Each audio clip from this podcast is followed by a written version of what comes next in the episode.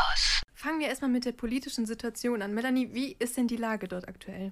Ja, also ich war von Ende Mai bis Ende Juni in Kirgistan und laut meinen kirgisischen Freunden hat sich aber seitdem nichts mehr geändert. Und zwar ist die politische Lage stabil. Allerdings hat sich Chaparov schon einige Fehler erlaubt und ähm, Korruptionsgerüchte gehen auch rum und die Menschen werden immer enttäuschter und Kritikerinnen fühlen sich bestätigt.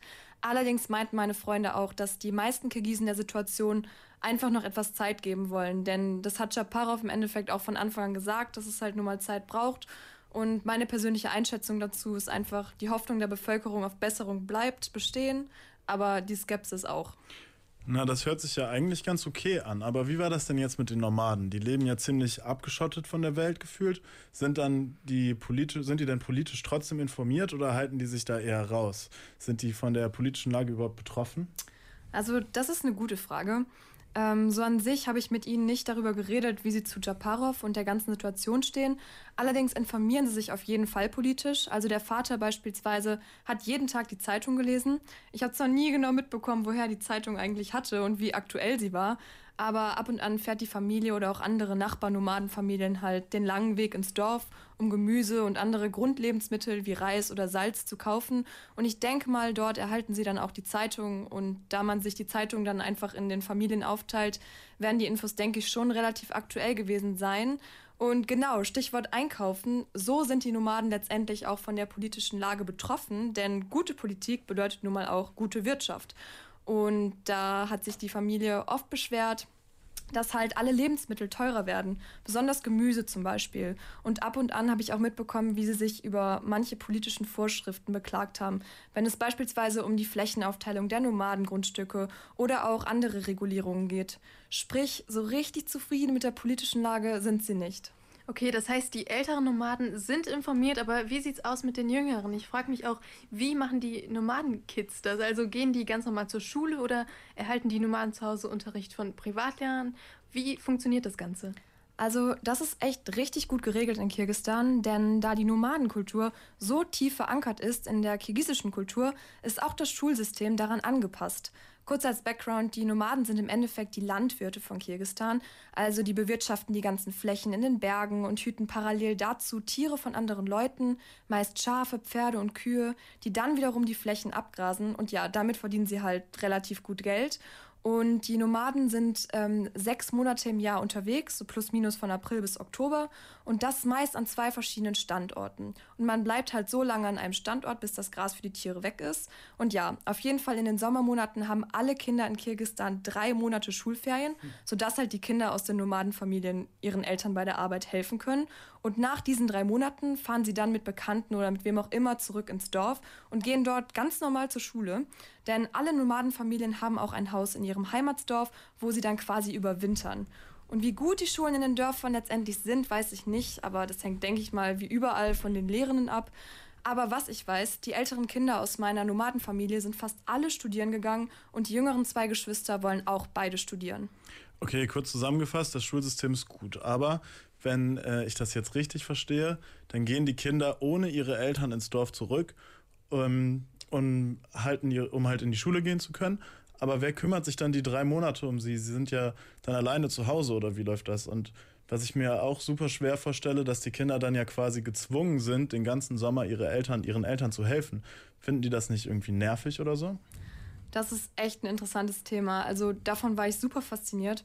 Die Nomadenkinder sind einfach so fleißig und werden auch richtig schnell erwachsen. Denn solange die Kids noch klein sind, passen entweder, falls vorhanden, ältere Geschwister auf sie auf oder manchmal halt auch Nachbarsfamilien im Dorf.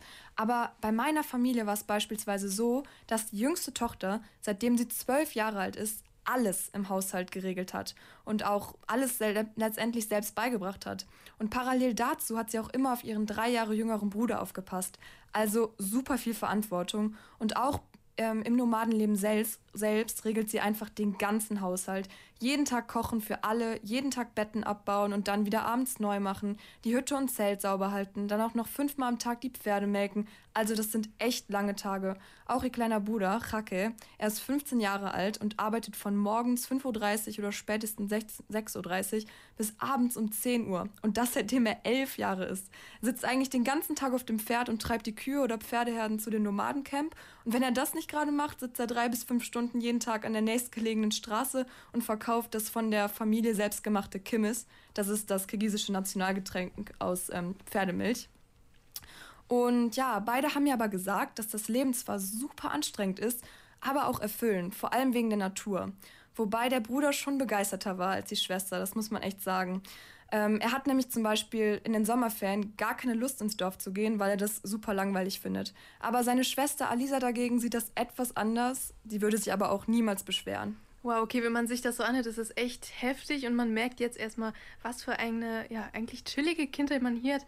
Auch krass ist, dass die Arbeiter, dass sie die gerne machen, diese ganze Arbeit. Und dazu habe ich jetzt auch noch eine Frage, die letzte für heute. Für mich hörte sich das jetzt schon nach einer klaren, ja, Rollenverteilung an, nach dem Motto Frau in die Küche und der Mann macht eben die ganze andere Arbeit. Ist die Rollenaufteilung denn echt so, ja, klischeehaft und wie ist generell die Rolle der Frau? Denn Kirgisistan ist ja auch ein hauptsächlich muslimisches Land. Also, ich würde schon sagen, dass die Rollenverteilung in vielen Bereichen klischeehaft ist, aber nicht gezwungen. Also, Alisa, die Tochter, hat mir erzählt, dass sie das alles mega gerne macht und ihr besonders das Kochen super viel Spaß macht.